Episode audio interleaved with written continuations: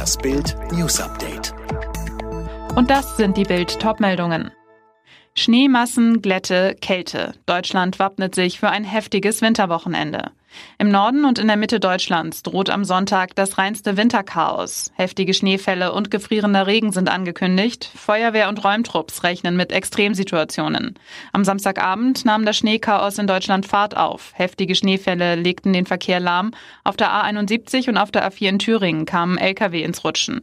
Teilweise schneite es 10 Zentimeter in nur anderthalb Stunden. Alle weiteren Schneenews und die neuesten Entwicklungen finden Sie im Live-Ticker auf Bild.de. Lockdown oder Lockerungen. Die Menschen wünschen sich Öffnungen, Politiker und Wissenschaftler bremsen. In drei Tagen entscheiden die Ministerpräsidenten und die Kanzlerin, wie es nach dem 14. Februar mit dem Lockdown weitergeht. Fest steht, die Menschen in Deutschland haben den Lockdown satt. Eine große Mehrheit wünscht sich umfassende Öffnungen ab dem 15. Februar. Einige Ergebnisse der Umfrage des Meinungsforschungsinstitut Kantar für Bild am Sonntag zeigen, 78 Prozent sind der Meinung, dass Schulen und Kitas wieder öffnen sollen. Im Osten sogar 90 Prozent. Nur 20 Prozent sind dagegen.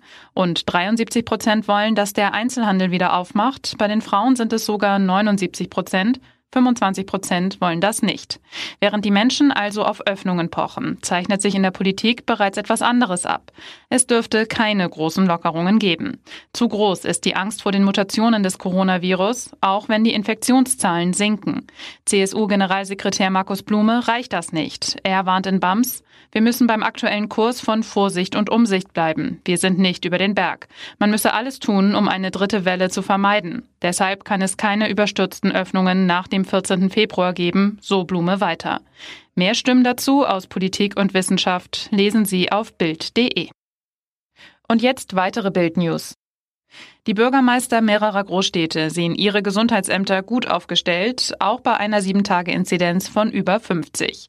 Die Welt am Sonntag zitiert etwa Kölns Oberbürgermeisterin Reker. Demnach schafft es das dortige Gesundheitsamt, alle Corona-Kontakte binnen 24 Stunden nachzuverfolgen.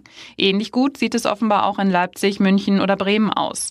Die Bürgermeister widersprechen damit Befürchtungen, wonach die Gesundheitsämter bei einer Wocheninzidenz von über 50 sofort in die Knie gehen. In der Ostsee werden wieder Rohre für die Nord Stream 2 Pipeline verlegt. Die Betreibergesellschaft hat die dafür benötigten Genehmigungen nach eigenen Angaben bekommen und die Arbeit wieder aufgenommen.